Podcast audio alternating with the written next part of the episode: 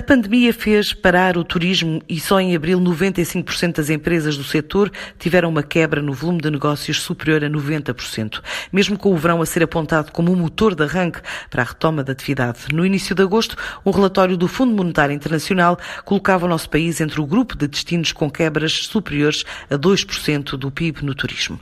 Criatividade precisa-se no regresso à normalidade, uma ideia deixada por Francisco Calheiros, o presidente da Confederação de Turismo de Portugal, nos debates preparatórios para a cimeira que junta hoje os players do setor na Fundação Calouste Gulbenkian, lembrando alguns dos impactos no transporte aéreo, um dos temas que vai merecer reflexão. Eu relembro que nós fomos, eh, proibimos até ao mês passado, as companhias aéreas de voar por nacionalidade das companhias, enquanto que todos os outros países era por nacionalidade dos cidadãos. Isso levou desde logo, por exemplo, em que a Emirates foi o último país onde começou a voar foi para Portugal e no caso da Turkish, digamos assim, o seu hub que estava no Porto já mudou para Vigo. Estas situações são reais. O Brexit é outro tema em cima da mesa nesta cimeira. O Reino Unido é o principal mercado emissor de turismo para Portugal, também a segunda maior economia da Europa, embora sozinho não represente mais do que 1% do PIB mundial, mas nesta altura a hipótese de uma saída sem acordo da União levanta preocupações. Existem N acordos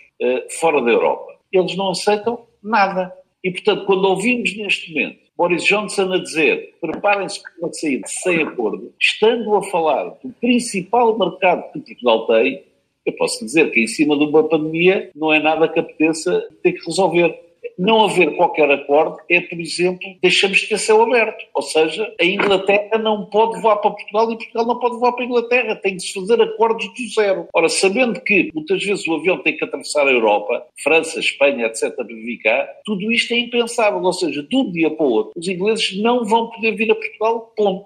Perante tal hipótese, o ex-comissário europeu Carlos Moedas defende que Portugal deve começar a preparar-se para negociações que vão ter que surgir caso os ingleses saiam da União Europeia sem acordo, considerando que a máquina de Bruxelas sabe o que fazer no day after. Temos de ter aqui alguma calma e pensar como é que bilateralmente cada país pode já começar, de certa forma, a preparar-se para essa com o Reino Unido e Portugal tem todo o direito de o fazer. O que é que é essencial?